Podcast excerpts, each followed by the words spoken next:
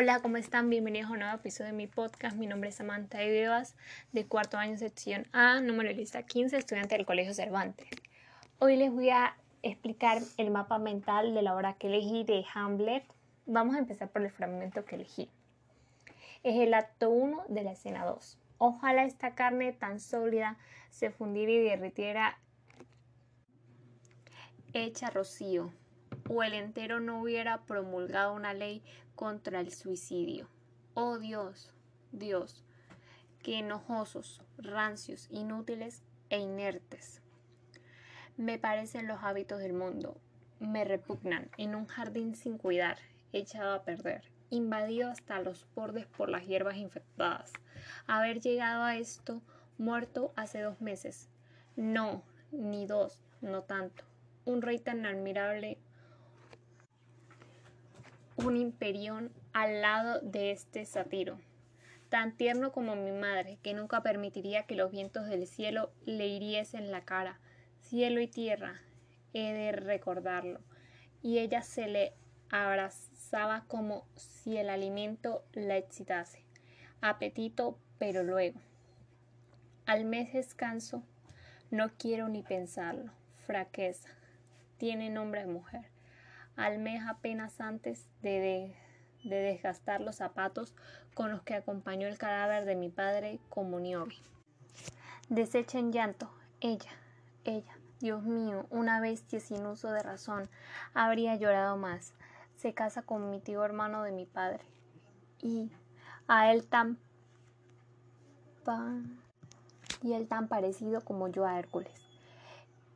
El mes escaso, antes antes de que la sal de sus lágrimas bastara dejara de irritarle los ojos.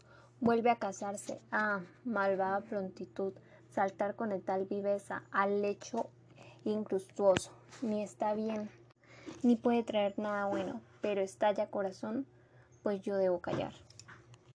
Ese fue el fragmento que elegí de la obra de Shakespeare. Ahora vamos a dar la valoración del fragmento. En el presente fragmento refleja repugnancia tan intensa que Hamlet menciona por primera vez.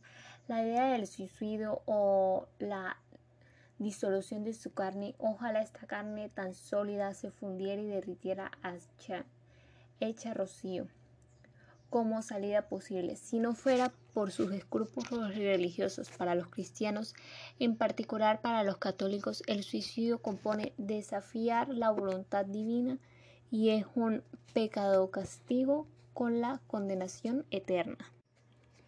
El tema de la obra es el primer monólogo de Hamlet en la obra tras una conversación con su padrastro y su madre en el que ambos le piden no vuelva a Winterburn y me parezca en la corte, al parecer en contra de la voluntad del propio Hamlet, y en que Claudio le reprocha que su aferro obstinante al duelo por su padre. Hamlet queda solo en escena y expresa en este, en este soliloquio la impresión de repugnancia que le ha producido la conversación y sobre todo los últimos acontecimientos de la corte danesa. Los personajes presentes en el fragmento son Hamlet, que es el hijo del difunto rey de Dinamarca y actual rey de Dinamarca. Gertrudis, que es la reina de Dinamarca y madre de Hamlet. Claudio, que es el antagonista en la historia, que es el rey de Dinamarca y tío de Hamlet. Influencia social en la obra. Hamlet ahonda temas como la locura, las dudas del protagonista ante la madre adúltera y cómplice en el asesinato de su padre, y pateniza la lucha entre la razón y la locura, entre el bien y el mal, indignado en los sentimientos y pasiones humanas. Mi reflexión final acerca de esto es que muchas personas toman venganza para así castigar las malas acciones ajenas. Pero por más, por más el odio que tengamos hacia esa persona, no debemos tomar venganza hacia ella, ya que nos hacemos daño nosotros mismos de una u otra manera, puesto que las personas pueden equivocarse, pero también deben darse cuenta de que los errores que cometen. Muchísimas gracias por su atención y nos veremos muy pronto en otro próximo podcast. Que tengan un buen día. Gracias. Hola, ¿cómo están? Bienvenidos a un nuevo episodio de mi podcast. Mi nombre es Samantha Vivas, de cuarto año sección A, número de lista 15, estudiante del Colegio Cervantes. Hoy les voy a explicar el mapa mental de la obra que elegí de Hamlet, vamos a empezar por el fragmento que elegí. Es el acto 1 de la escena 2. Ojalá esta carne tan sólida se fundiera y derritiera hecha rocío, o el entero no hubiera promulgado una ley contra el suicidio. Oh Dios, Dios, que enojosos, rancios, inútiles e inertes. Me parecen los hábitos del mundo, me repugnan en un jardín sin cuidar, echado a perder, invadido hasta los bordes por las hierbas infectadas. Haber llegado a esto muerto hace dos meses. No, ni dos, no tanto. Un rey tan admirable, un imperión al lado de este satiro, tan tierno como mi madre, que nunca permitiría que los vientos del cielo le hiriesen la cara. Cielo y tierra, he de recordarlo. Y ella se le abrazaba como si el alimento la excitase. Apetito, pero luego. Al mes descanso, no quiero ni pensarlo. Fraqueza.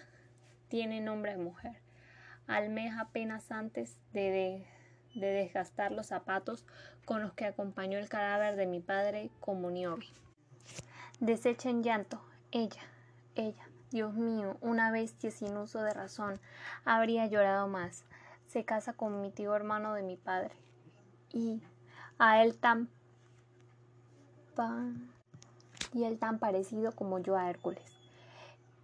El mes escaso, antes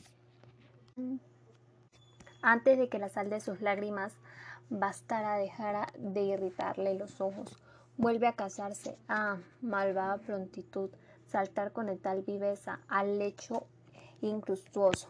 Ni está bien, ni puede traer nada bueno, pero estalla corazón, pues yo debo callar.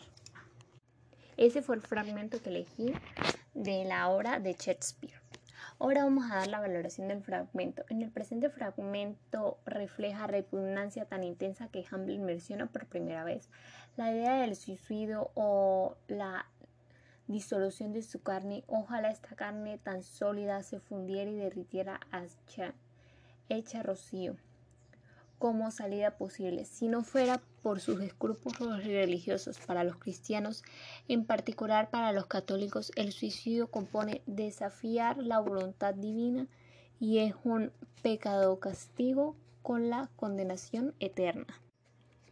El tema de la obra es el primer monólogo de Hamlet en la obra tras una conversación con su padrastro y su madre en el que ambos le piden no vuelva a Winterburn y me parezca en la corte, al parecer en contra de la voluntad del propio Hamlet, y en que Claudio le reprocha que su aferro obstinante al duelo por su padre. Hamlet queda solo en escena y expresa en este, en este soliloquio la impresión de repugnancia que le ha producido la conversación y sobre todo los últimos acontecimientos de la corte danesa. Los personajes presentes en el fragmento son Hamlet, que es el hijo del difunto rey de Dinamarca y actual rey de Dinamarca.